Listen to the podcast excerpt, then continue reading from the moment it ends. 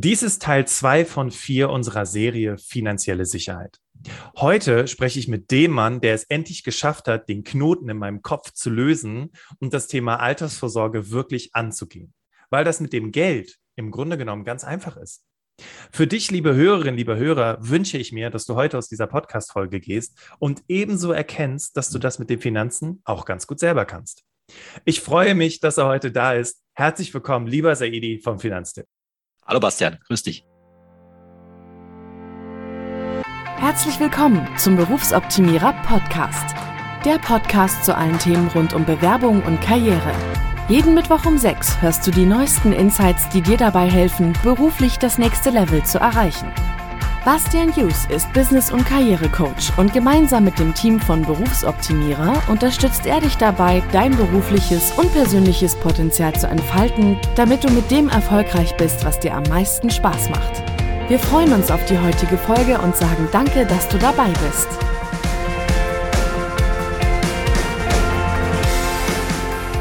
Herzlich willkommen, Ladies and Gentlemen. Schön, dass du wieder im Berufsoptimierer Podcast dabei bist, dass du reinhörst und vor allem, und das ist ja so besonders, dass du dich mit dem Thema Finanzen wirklich auseinandersetzen möchtest. Denn wir wollen in unserer vierteiligen Serie zum Thema finanzielle Sicherheit aufklären und Mut machen, sich mit dem Thema Finanzen zu beschäftigen. Hintergrund des Ganzen ist, dass du dir später keine Vorwürfe machst, weil du dich später viel zu spät damit beschäftigt hast. Bei mir ist der Groschen leider erst mit Mitte 30 gefallen und ich weiß, dass es viele Menschen da draußen gibt, die sich nach wie vor nicht damit auseinandersetzen wollen. Aber es ist ein wichtiges und elementares Thema deiner Karriere und deswegen ist der persönliche Wunsch von uns, von Berufsoptimierer, dass du später in deiner Rente keine finanziellen Sorgen haben musst und ein gutes Leben nach vielen Jahren erfolgreicher Arbeit hast. Und wie du das hinbekommst, das verrät dir unser heutiger Experte Saidi. Wir möchten euch darauf hinweisen, dass die Aufnahme dieser Podcast-Folge vor der Zusage für die Instagram Live-Session stattgefunden hat. Daher informieren wir euch, dass wir morgen, den 23. September 2021 um 18 Uhr mit Saidi Sulilatu von Finanztipp auf unserem Berufsoptimierer Instagram-Kanal live sein werden. Jetzt weiterhin viel Spaß mit dem Podcast. Geht's dir gut? Danke, Bastian. Ja, mir geht's sehr gut. Vielen Dank. Wunderbar. Für die, auch. Ja, ja, auf jeden Fall. Ich, ich freue mich tierisch auf dieses Interview. Das ist halt einfach mega cool. Für diejenigen, die dich noch nicht kennen, lieber Saidi, ähm, Saidi Sulilatu, habe ich den Nachnamen richtig ausgesprochen? Ja, hast du. Okay. Einwandfrei. Dankeschön. Ist das Gesicht vom Finanztipp auf YouTube und in den sozialen Medien. Als ehemaliger Finanz- und Honorarberater hat er jahrelang direkt mit Privatkunden gearbeitet und weiß daher aus eigener Erfahrung, welche Fehler Menschen beim Umgang mit Geld machen. Mit seinen YouTube-Videos und seinem Podcast Geld ganz einfach erreicht er jeden Monat Hunderttausende Menschen und erklärt, wie man seine Finanzen einfach selbst machen kann. Warum solltest du Saidi heute zuhören? Naja, wie kriegst du es hin, am Monatsende mehr Geld übrig zu haben? Du kennst ja den Spruch, warum ist am Ende des Geldes noch so viel Monat übrig? Also, wie machst du das mit deiner Altersvorsorge? Welche Konten und Verträge brauchst du überhaupt? Kurzum, wie organisierst du dein Geld und zwar auf einfache Weise und ohne Expertin oder Experte sein zu müssen? Saidi wird mit mir heute einige der größten Mythen zum Thema Finanzen aufdecken und dir praktische und direkt umsetzbare Tipps zum Umgang mit Geld geben. Geld muss nicht kompliziert sein, sondern geht ganz einfach. Möchtest du noch irgendwas hinzufügen, Saidi? Nee, also ich glaube, das ist die ganz wichtige Message, die wir heute da, glaube ich, transportieren wollen, dass sehr viele Leute vor dem Thema zurückschrecken, weil sie eben vielleicht auch von ihren Eltern und natürlich überhaupt nicht in der Schule da ganz wenig mitbekommen haben und sich dann ins Berufsleben irgendwie so rein, äh, reinfräsen und dann landet man ein bisschen Geld auf dem Konto und bleibt auch was übrig. Aber so richtig, wie man es jetzt macht und man vertraut dann auch vielleicht Banken und Versicherungen, in vielen Fällen leider zu Recht nicht so richtig und dann bleibt das ganze Thema so ein bisschen unbearbeitet. Ja, auf jeden Fall. Ich meine, warst du schon immer von dem Thema Finanzen so begeistert, wie man es in deinem Podcast hört? Ja, tatsächlich. Also es hat mich schon auch als, als Jugendlicher hat mich das schon interessiert, aber ich hatte eben auch keinen Überblick. Und mein Vater hat mich zwar so ein bisschen in die Richtung schon immer wieder angeteasert, aber der hatte selber auch nicht den ganz guten Überblick und deswegen war ich mir dann nicht so sicher. Ich hatte damals dann schon so ein, so ein Anlagekonzept von der Hypo-Vereinsbank tatsächlich, ja, aber das war mir schon irgendwie so, ich habe nicht ganz verstanden, was die da machen. Das war natürlich auch Absicht, dass man nicht verstanden hat, was die da machen. Und so mit der Zeit und insbesondere dann nach dem Studium habe ich mich immer mehr dafür interessiert und auch dann festgestellt, dass wir in Deutschland das große Thema viel zu wenig Aktien haben. Ja, das stimmt. Ich habe äh, noch ein paar Umfrageergebnisse mit in das Interview heute gebracht und das ist wirklich total spannend. ähm, wenn man mal so liest, wo Menschen ihr Geld tatsächlich anlegen, wo sie es sparen. Und vor allem, wenn du dich dann im Freundeskreis umhörst, ähm, wir hatten eben von den Knoten im Prolog gesprochen, äh, dieser Knoten, den die meisten Menschen in ihrem Kopf haben, wenn es dann um das Thema Vorsorge geht. Ähm, vielleicht für diejenigen, die Finanztipp ähm, noch nicht kennen, was macht Finanztipp konkret? Ja, Finanztipp will, dass die Menschen ihre Finanzen eben selbst machen. Und das ist unser großes Anliegen, dass wir den Leuten sagen, hey, ihr könnt das wirklich selbst, ja, ihr müsst euch nicht auf jemand anders, anders verlassen. Und es ist vor allen Dingen auch nicht so kompliziert. Und dazu haben wir eine unabhängige Redaktion, eine unabhängige Expertenredaktion, zu der ich ja auch gehöre. Und letztendlich ist unser ganzes Ziel, den Leuten die Tipps, die Empfehlungen, auch ganz konkret die Produkte an die Hand zu geben, die wir schlichtweg einfach auch selbst benutzen würden, weil wir es für die beste Idee halten. Das ist, glaube ich, ganz, ganz wichtig. Und an der Stelle kommt, deswegen sage ich es auch gleich, immer die Frage, ja, wie verdient ihr dann eigentlich Geld?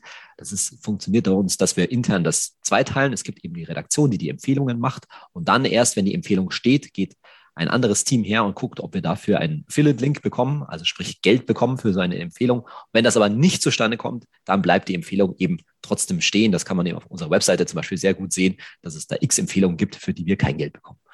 Krass. Also ich finde es, finde es ganz interessant, weil wenn man mal auf eurer Webseite unterwegs ist oder den Newsletter abonniert hat, ist total witzig, weil ich habe mich gefragt, wie habe ich eigentlich vom Finanztipp erfahren? Da kann ich deinen Podcast noch nicht.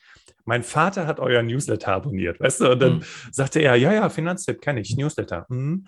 Und was es da alles an Informationen gibt. Es gibt so viele Kalkulatoren, die man bei euch benutzen kann, um auch einfach mal seine Altersvorsorge auszurechnen und so. Also das finde ich wirklich, wirklich klasse, was ihr macht. Und ähm, ich hoffe, dass eine ganze Menge Menschen nach diesem Interview auch einfach mal auf eurer Webseite vorbeischauen und oder auf jeden Fall in deinen Podcast reinhören. Ne? Ja, ähm, schön, zu schön zu sehen, dass man bei euch so eine ganz eine kleine Fangemeinde hat. Das wusste ich natürlich auch vorher. Äh, Insofern freut es mich auch heute der Podcast umso mehr. Ist so cool, sogar im Team. Also Sarah äh, hatte ich damals von deinem Podcast erzählt, die hat sofort reingehört und ganz viel umgestellt. Susi hört rein und äh, hat ganz viel umgestellt. Es ist einfach phänomenal. Von daher. Ja, klasse.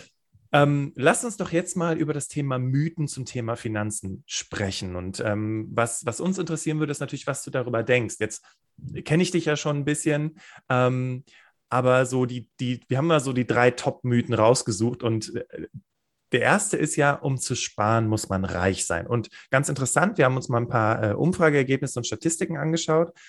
Und tatsächlich der Grund, warum die meisten kein Geld sparen, ist, weil sie sagen, ja, ich komme mit meinem Geld soweit zurecht, aber ich verdiene nicht genug, um sparen zu können. Was ist deine ich, Meinung dazu? Ja, ich glaube, das ist tatsächlich ein ganz gefährlicher Mythos an der Stelle. Ich will es nämlich umdrehen. Diejenigen, die nicht reich sind, sagen wir es mal so, die müssen unbedingt sparen. Bei denen gibt es gar keinen Ausweg daraus. Bei denen ist es noch viel wichtiger. Derjenige, der reich ist, der kann sparen, aber muss ja auch nicht mal. Er ist ja schon, er ist ja schon reich. Also ich stimme dem völlig zu, dass die Leute immer denken, ja, ich habe gar keinen meistens, ja, ich habe eh nicht genug Geld, um es anzulegen, ich komme irgendwie am Ende des Monats irgendwie gerade mal so hin und so weiter. Das sind genau die Anzeichen, warum es höchste Eisenbahn ist, sich genau um das Thema zu kümmern. Denn da ist wirklich der Bedarf und ich will auch den Mut machen zu sagen, es geht auch. Es, also das haben schon sehr viele Leute geschafft, die früher immer dachten, so, ah, das, da geht überhaupt nichts. Und der Witz ist natürlich der, es lohnt sich auch absolut, mit kleinen Beträgen anzufangen, denn das ist dann die Grundlage dafür, dass das später mehr wird. Denn da schlägt dann irgendwann der berühmte Zinseszinseffekt zu und der ist halt eben nicht linear, sondern exponentiell. Will heißen, mit, wenn ich klein anfange, kann ich später ganz groß rauskommen. Wichtig ist nur, dass ich mich so früh wie möglich drum kümmere. Absolut. Ich habe es ja gerade schon gesagt, ich habe angefangen, mit, mit, mich Mitte 30 drum zu kümmern. Und ich weiß noch, als du die Podcast-Folge gemacht hattest zum Thema, äh, wie viel Altersvorsorge kriege ich denn mal so raus, wenn ich das so äh, rechne. Und dann hattest du einmal ein Beispiel von jemandem mit Mitte 20 und einmal ein Beispiel von jemandem mit Mitte 30 und dann war ich sehr traurig. Aber gut, man kann die also Zeit das, nicht zurückdrehen. Ne? das, also ich bin ja immer so ein Freund von Faustregeln, weil das alles ja im Leben dann alles immer nicht ganz so genau ausrechnenbar ist. Aber die Faustregel, die ich immer gerne anbringe, ist die, also wir haben das mal für einen ungefähr 30-Jährigen ausgerechnet, so rund um die 30. Wenn der sagt, ja, ich kann 200 Euro im Monat Speck sparen für die Altersvorsorge, investieren und so weiter. Jeden Monat, den er das nicht macht, kostet ihn in der Endabrechnung, also dann mit 65, 67, wie, wie auch immer, 1000 Euro. Jeden Monat, den du wartest, kostet dich 1000 Euro an natürlich Gewinn, Rendite etc. in der Endabrechnung. Ja, krass, oder? Ich meine, das, das mhm. müssen wir mal sacken lassen. 1000 Euro. Ja. Fürs Warten. Also ich glaube, ich hoffe einfach, dass jetzt schon der ein oder andere Klick gemacht hat und denkt so, wow, 1000 Euro, okay, ich muss was machen. Ähm, jetzt kommt das war jeden Monat, ne? Ja, ja, jeden, jeden, das sind 12.000 Euro im Jahr und jetzt rechnet das mal mal 20. Also ja, da wird einem schon ein bisschen schwindelig. Ähm, den, das zweite, den zweiten Mythos fand ich sehr, sehr interessant, weil ich kann mich daran erinnern, wie lange ich tatsächlich bei der Sparkasse als Kunde war und wie lange ich bei der Autoversicherung X und bei der Krankenversicherung Y gewesen bin. Und ähm, eine der krassesten Mythen ist ja, dass wir glauben, dass Banken, Versicherungen und so weiter unsere Treue belohnen. Ja. Und da hast du ja auch eine ganz, ein ganz klares Statement zu, richtig? Ja, das ist Quatsch. Das trifft übrigens nicht nur auf Banken und Versicherungen zu, sondern fast auf die meisten Anbieter, als auch auf meinen Handytarifanbieter, sage ich jetzt mal, und meine Krankenkasse und noch x andere, andere Beispiele. Wir, und dieser Mythos kommt schlichtweg daher, dass das Marketing von insbesondere Banken und Versicherungen offensichtlich bei uns zieht. Das hat erfolgreich, äh, Erfolg. Ja, das möchten wir uns gar nicht eingestehen, dass die Werbung da funktioniert. Ja, aber die Leute signalisieren uns immer so: Hey, bei uns bist du gut aufgehoben. Und dann tun sie auch manchmal ab und zu was, um sozusagen ihre Kunden zu halten. Der Punkt, der auch rein marktwirtschaftliche Grund ist, aber da draußen, dass es da draußen einen Markt mit enormer Konkurrenz um Neukunden gibt. Und wenn du irgendwo neu hingehst, dann hast du in aller Regel erstmal Vorteile. Und will sagen, die Banken und Versicherungen sozusagen, die signalisieren uns über ihre Werbung, dass wir bei ihnen gut aufgehoben sind, dass wir ab und zu mal so ein Goodie bekommen und so weiter, dass sie was für uns tun. Aber in aller Regel zeigt sich halt, dass Vergleichen sich immer lohnt, praktisch immer. Ja, es lohnt sich immer zu gucken, hey, gibt es noch mal irgendwo auch ein Girokonto, ja, ich weiß, ein Girokontoumzug, das ist ein bisschen Aufwand verbunden, aber es ist auch heute mit der digitalen Unterstützung, die gute Banken anbieten, jetzt nicht kein Hexenwerk mehr. Und erst recht natürlich, was es sich bei einem Tagesgeldkonto oder bei einer Haftpflichtversicherung, bei einer Kfz-Versicherung etc. Wechseln lohnt sich meistens und ich muss mir keine großen Sorgen machen, dass ich nicht die eine, also das ist ja zum Beispiel was, was man hört. Man sollte bei der einen Bank bleiben, weil dann hat man eine gute Geschäftsbeziehung, wenn man mal einen Kredit braucht. Ja, okay, kann schon sein, aber auch gerade bei Krediten gibt es einen riesen Markt und auch da wird man in aller Regel nicht das erste Angebot von oder sollte man nicht das erste Angebot von seiner Hausbank nehmen, sondern auch da einen vernünftigen Vergleich im Internet machen. Und in vielen Fällen wird man irgendwo im Internet bei einem durchaus soliden Anbieter wahrscheinlich was günstigeres finden. Ja, ist total spannend. Vor allem, also ja, ich habe auch viele Banken gewechselt und umgeswitcht. Und als dann zum Beispiel, äh, ich hatte dann, war ja dann erst bei der Roten Bank viele Jahre, dann bin ich viele Jahre bei der Gelben Bank gewesen. Und als dann die Gelbe Bank gesagt hat, so, kostet jetzt Geld, habe ich mich auch umgeschaut. Und dann, ja, es war ein bisschen fummelig, ein bisschen fruckelig da mit dem, mit dem Kontoumzug, aber es hat am Ende des Tages geklappt und ich hatte ein Sparkonto, auch witzig, ne?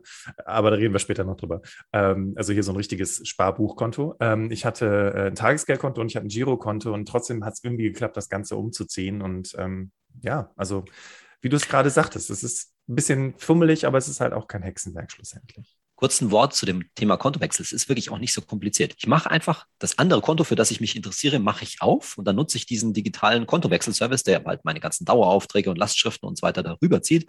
Und dann lasse ich beide Konten einfach mal, sagen wir mal, drei Monate parallel laufen und schaue, was auf dem alten Konto eigentlich noch passiert, ob da noch irgendwas abgeht oder draufkommt, an das ich nicht gedacht habe und dann kann ich das auch noch umziehen. Denn es ist ja kein Problem, sozusagen zwei Girokonten nebeneinander zu laufen zu haben. Und wenn ich merke, dass auf dem alten Konto nichts mehr passiert, naja, dann kann ich es endgültig dicht machen. Und ich finde es übrigens auch wichtig, dass das mehr Leute machen, weil im Gegensatz zu vielen anderen Finanzprodukten haben wir bei Girokonten im Moment das Problem, dass da langsam die Gebühren wieder anfangen zu steigen. Es gibt immer mehr Girokonten, die also was kosten und so weiter. Und da ist es an uns Verbrauchern, für mehr Konkurrenz, für mehr Wechsel zu sorgen, weil das wird die Gebühren langfristig niedrig halten. Wenn die, Kon wenn die Kunden oder vielmehr die Banken eben wissen, dass ihnen die Kunden mal schnell weglaufen, dann scheuen sie sich halt mal schnell 3,90 Euro im Monat zu erheben. Das ist so krass, weil eigentlich äh, spekulieren, ich, ich, ich, nenne das immer so ein bisschen das Fitnessstudio-Prinzip. Im Grunde genommen spekulieren die ja darauf, dass du den Vertrag abgeschlossen hast und ewig dort bleibst, weil es dir viel zu aufwendig ist, woanders hinzuwechseln. Ganz und das genau. sind, du hast jetzt gerade, also wir haben jetzt einmal darüber gesprochen, dass der Wechsel gar nicht so schwer ist und das Coole ist, und das ist typisch Geld ganz einfach. Ja, lass einfach beide Konten parallel laufen, gucken, was passiert und dann hast du ja den Überblick, was du noch nicht überwiesen hast. Und das ja, das ist das, was ich so großartig finde. Okay. Ähm, damit jetzt die Hörerinnen und Hörer nicht denken, dass ich hier der absolute Groupie bin, sprechen wir mal über das nächste, den nächsten Mythos. Ähm, Leute, ihr müsst das verstehen. Ich finde das gerade echt total cool und ich fühle mich so, wie wenn ihr, äh, wenn ich Anrufe von euch bekomme, weil ihr Berufsoptimierer Podcast schon seit Ewigkeiten hört. Also ich hoffe, ihr könnt es mir nachsehen. Der nächste Mythos. Der Umgang mit Geld ist schwierig und ich kann es nur mit einer Expertin oder einem Experten machen. Ja, das ist auch wieder so ein, wie du ja schon sagst, so ein Mythos, der auch wieder, würde ich behaupten, tatsächlich aus dem Marketing von Banken, Versicherungen, der ganzen Finanzlobby kommt, weil die wollen sich, wollen eben die Kunden an uns binden und wollen sich dabei auch ja unabdingbar letztendlich machen. Ne? Das heißt, sagt, ich habe ein Produkt, das auch eben nicht ganz so einfach gebaut ist, das ein bisschen komplex ist, den man so ein bisschen anriecht, oh, da brauche ich aber jemanden dafür, meinen Bankberater, meinen Finanzberater, wie auch immer, meinen Versicherungsmakler, der mich da auch in Zukunft berät. Und das ist nichts anderes, als was die machen natürlich an der Stelle als Kundenbindung. Und die Wahrheit ist natürlich, wie ich in meinem Podcast halt auch immer sage, wenn du es dir einfach baust, baust, dann brauchst du auch niemanden anders, der das für dich, der dich da berät. Und in aller Regel oder immer wirst du auf irgendeinem Weg diesen Berater natürlich auch bezahlen müssen. Und das ist äh, so ein Mechanismus, der ist, glaube ich, ganz vielen Leuten nicht bewusst. Die haben natürlich immer den Eindruck, ja, wenn ich in die Bankfiliale oder sonst irgendwo hingehe oder mein Versicherungsberater, Versicherungsmakler zu mir nach Hause kommt, das kostet ja erstmal nichts. Naja, aber die Leute sind genau deshalb darauf angewiesen, dass sie einem irgendwann mal was verkaufen, wo natürlich Kosten drin stecken, damit sie überhaupt ihre Brötchen verdienen und die Filiale äh, bestehen bleiben kann und die zur Bank und Versicherung existieren kann. Also umsonst ist da gar nichts. Und vor allen Dingen führt das halt dazu, dass die nicht wirklich unabhängige Beratung machen können, sondern solange sie halt, und das ist einfach, der Fehler liegt im System, da mache ich den Leuten auch gar keinen Vorwurf, solange die auf Provisionseinnahmen angewiesen sind, naja, ist dann Interessenskonflikt im wahrsten Sinne des Wortes da. Die möchten vielleicht auch wirklich mal zu ihrem Kunden sagen, hey, mach nix, ist alles okay, so wie du es hast, brauchst nichts Kompliziertes machen. Aber sie sind letztendlich am Ende dann doch darauf angewiesen, immer wieder mal was zu verkaufen. Weißt du, Saidi, das, was du gerade geschildert hast, das hat auch dazu geführt, dass ich mich immer weniger damit auseinandergesetzt habe, weil irgendwann wurden irgendwelche besten Kumpels, Finanzberater, bei denen ich mich vorher gefragt habe, wie haben die es überhaupt mit ihrem Geld hingekriegt, waren dann plötzlich Finanzberater von irgendwelchen Finanzberatungsfirmen. Und ähm, da habe ich dann schon gedacht, okay, wenn solche Typen mich zum Thema Geld beraten und selber kaum über die Runden kommen. Ähm, und dann habe ich halt auch gedacht, okay, ähm, also auch die Erfahrungen, die man ja auch aus den Medien mitbekommt und so, das führt natürlich immer mehr dazu, dass ich dem ganzen System auch nicht mehr vertraue. Und ich freue mich, du hast ja jetzt schon ganz viel angeteasert, dass wir gleich über Systeme und einfache Sachen sprechen. Ähm, äh, wenn du dann halt einfach diesen Punkt kommst und merkst, okay, ich krieg's doch ganz gut alleine hin. Und eine kurze Anekdote von einem Freund von mir, der sagte, ja, Bastian, ich war jetzt hier bei der und der Bank, da bin ich jetzt schon seit 20 Jahren, da waren vorher meine Eltern auch und der Bankberater, den kenne ich auch und ähm, der hat auch zwei Kinder und wir haben dann da eine tolle Anlagestrategie besprochen und gut, die ersten fünf Jahre äh, kriege ich jetzt nichts raus, aber danach steigt es dann stetig an. Ich glaube, solche Dinge begegnen dir auch. Was, was steckt dahinter? Warum, warum ist das so? Ja, also das ist, das ist bestimmt eine, eine Rentenversicherung oder eine Lebensversicherung gewesen, wo eben in den ersten Jahren ähm, da die Kosten abgezogen werden oder zumindest die Abschlusskosten, also auf gut Deutsch gesagt die Provision abgezogen wird, weshalb das Ding in den ersten Jahren im Minus ist.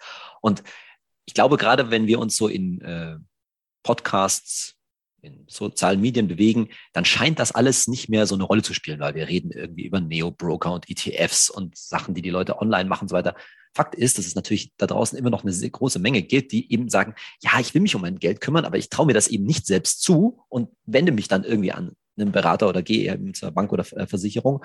Naja, und dann sind wir wieder, sind wir wieder bei dem Thema, dass halt dann, dann Produkte verkauft werden, weil die Leute ja von irgendwas auch leben müssen, die entweder gar nicht sinnvoll sind oder schlichtweg einfach zu teuer sind und, und so weiter. Und ich glaube, auch wenn da heutzutage alle möglichen Gesetzgebungen gibt, wo man sagt, man kriegt Infoblätter und da steht das alles drin, naja, wer liest sich das denn wirklich durch? Und ich glaube, dass das vielen Leuten immer noch nicht bewusst ist. Aber ich nehme auch eine Gegenbewegung wahr, also die heute wirklich ganz jungen, Stichwort Generation Z, ja, ich glaube, die sind da schon ziemlich kritisch, was das angeht und natürlich viel aufgeschlossener für das, was im Internet, sozialen Medien etc. Äh, stattfindet. Und die sind sehr viel mehr geneigt, die Dinge wirklich selbst in die Hand zu nehmen. Da habe ich eher die, die Sorge, dass die halt zu schnell auf solche Trends, sage ich mal, irgendwelche Auswüchse, die halt im Internet gern mal ähm, da, da sind, zu krass aufspringen. Also großes Thema ist dann natürlich Kryptowährung, ja, dass man sagt, okay, da ist so viel Geld gemacht worden in den letzten Jahren, da stecke ich jetzt ein bisschen zu viel Geld äh, da rein. Ich sage, ich will auch niemand nicht als der hier rüberkommen, der sagt, ja, Bitcoin, bloß Finger weg von Bitcoin oder sowas in der Richtung. Kann man schon machen, aber halt bitte mit kleinem Geld, weil es halt total spekulativ, ja, und ist definitiv im jetzigen Stadion keine solide Geldanlage. Das kann man mal ein bisschen mit ein bisschen Geld ausprobieren, aber bitte vorsichtig sein und solche Geschichten, da gab es ja auch auf Reddit, Wall Street Bets, wem das was sagt, ne, wo bestimmte Aktien gehypt, äh, gehypt werden, Meme-Stocks, da gibt es alles Mögliche, wo, glaube ich, junge Leute heute schon äh, sehr empfänglich sind. Und da ist die Gefahr, liegt die Gefahr ein bisschen woanders zu sagen, ja, es ist auch völlig okay, wenn du mal ein bisschen langweilig machst. Und ja, das ist auch so ein Thema von mir. Es ist, das Geld kann total einfach sein und ist deshalb dann am Ende auch ein bisschen langweilig. Und das finden manche Leute dann nicht cool genug, obwohl es jede Menge Coolness, ehrlich gesagt, dafür braucht. Ja, finde ich cool, was, dass du das nochmal sagst, weil ähm, interessant übrigens auch, wo du gerade von Generation Z sprichst. Ähm, wir hatten letztens jemand im Interview über das Thema Generation Z und sie sagte halt, naja, für die Generation Z fängt halt nach der Arbeit erst das Leben richtig an. Das heißt, die wollen am liebsten nicht so lange im Büro sitzen, die wollen gutes Geld verdienen. Und deswegen kann ich mir vorstellen, dass man da relativ schnell auf so, so kannst du ganz schnell Geld, äh, dein Geld vermehren, Sachen eben auch äh, aufspringen. Ne? Also weil man einfach sagt, okay, dann muss ich vielleicht nicht mehr so lange arbeiten. Ne? Was, glaube ich, der Einzug hält in speziell in Deutschland ist so ein, Gedanke, der, glaube ich, in anderen Ländern, insbesondere in den USA, schon länger da ist. Und der ist ja grundsätzlich auch richtig, dass man nämlich nicht nur seine Arbeit für einen Geld erwirtschaften lässt, sondern nämlich auch sein Geld. Also sprich, dass man eben auch von seinem Geld teilweise leben kann und nicht nur von der Arbeit. Und der Gedanke ist völlig richtig, nur wird das in aller Regel eben nicht schnell funktionieren. Ne? Also es gibt dieses, äh, dieses Zitat äh, zu sagen, ich kann ja nicht sagen, wie man schnell reich wird, aber ich kann dir schnell sagen, wie man schnell arm wird, indem man indem ich versuche, indem man versucht, schnell reich zu werden. Und das ist halt, also, dass man sich halt gerade bei jungen Leuten, glaube ich, nicht zu sehr von dieser Gier überwältigen lässt und sich auch ein bisschen in den Spiegel eben schaut und sich sagt, hey, was geht da eigentlich gerade bei mir ab? Was passiert da im Bauch? Ja, ich bin irgendwie neidisch auf einen Kumpel, der irgendwie mit Krypto einen riesen Haufen Geld gemacht hat. Ja, ist leider in, in den meisten Fällen ganz ehrlich Glück. Ja, und das kann halt auch schnell ins Pech überschlagen. Cool. Also finde ich gut, äh, dass man das auch nochmal beleuchtet. Bei uns hören ja auch A, viele Eltern zu, uns hören viele jüngere Leute zu und dann auch einfach mal bei sich selber zu merken, uh, ich bin gierig geworden, ne? weil jetzt sehe ich, dass ein bisschen was passiert, jetzt sehe ich natürlich mehr, äh, dann fängt ja auch die Zockerei an und so weiter und das sind dann natürlich so Punkte, die, ähm, die dann einfach ja, in so eine Richtung gehen, die dann nicht mehr gut ist. Lass uns jetzt mal zum, äh, zu den Tipps zum Umgang mit Geld kommen. Und das Interessante ist, dass wir äh, uns verschiedene Umfragen angeschaut haben und zum Beispiel 47 Prozent der Deutschen sparen ihr Geld auf dem Girokonto. Naja, da, da gibt es ja auch Zinsen und ähm, da passiert ja auch was, da kann ich ständig dran, ich kann es direkt einsehen. Äh, aber was hältst du davon, sein Geld auf dem Girokonto zu sparen? Ich glaube, dass dieses Sparen auf dem Girokonto da folgen mehrere Probleme daraus. Also zum einen kann ich es ein Stück weit verstehen, weil ich bin es natürlich erstens gewohnt, auf mein Girokonto zu, zu schauen, dann weiß ich einfach, wie viel Geld ich habe. Okay, kann ich verstehen.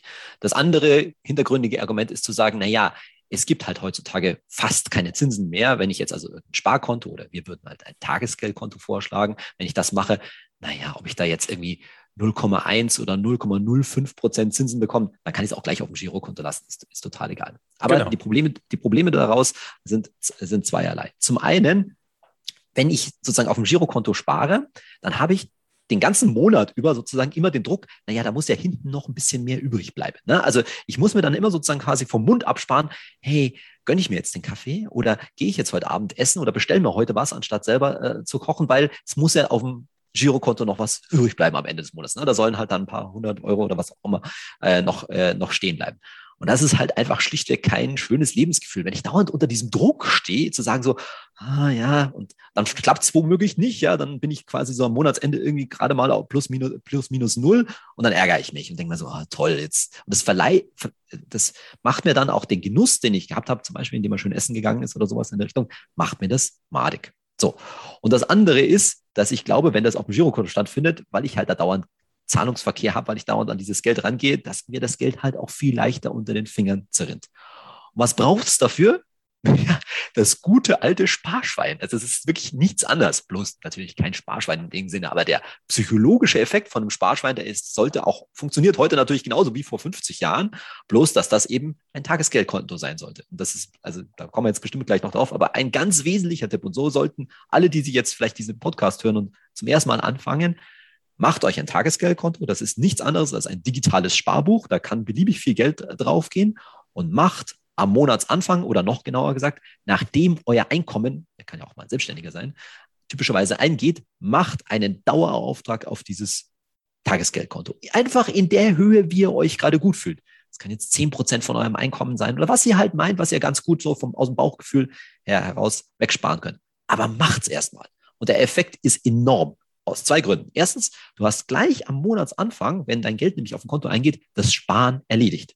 Und alles, was auf dem Girokonto da bleibt, kannst du mit gutem Gewissen ausgeben. Klar, ich weiß schon, da bleibt jetzt auch nicht so wahnsinnig viel übrig, weil man muss ja eine Miete bezahlen und was weiß ich, was man noch an, Kost, an äh, Kosten hat. Aber ja, du musst halt nicht das, dieses schlechte Gewissen dauernd mit sich rumtrieben. Ah, ich muss noch was sparen, ich muss noch was sparen. Nee, sparen ist schon automatisiert per Dauerauftrag, ganz wichtig und ist schon weg. Und der zweite Effekt ist, das, was sich auf dem Tagesgeldkonto dann da ansammelt, ja, das sammelt sich auch wirklich an, weil du hast ein Hemmnis, dieses Sparschwein zu zerschlagen. Du wirst nicht so schnell mal das Geld vom Tagesgeldkonto wieder zurückholen. Du kannst aber, ganz wichtig, ja, das ist eine simple Überweisung wieder zurück. Ja, es geht jederzeit. Muss man ja auch mal, wenn was weiß das Auto kaputt geht oder irgendwas Großes, äh, irgendwas Großes ansteht. Aber allein nur dieses Hemmnis, da brauche ich jetzt einen anderen Login, da muss ich da drauf schauen. Deswegen bin ich auch absolut der Meinung, dieses Tagesgeldkonto sollte nicht bei der gleichen Bank sein. Sollte nicht bei meinem Tag, bei meinem Girokonto dabei sein, sondern das ist eben weg, auf der Seite weggesperrt, ja. Und ich weiß, ich habe da ein Polster. Das verschafft mir Freiheit, das verschafft mir ein gutes Gefühl. Ich fühle mich lockerer. Das ist unmittelbar, wirkt sich das auf mein Lebensgefühl aus.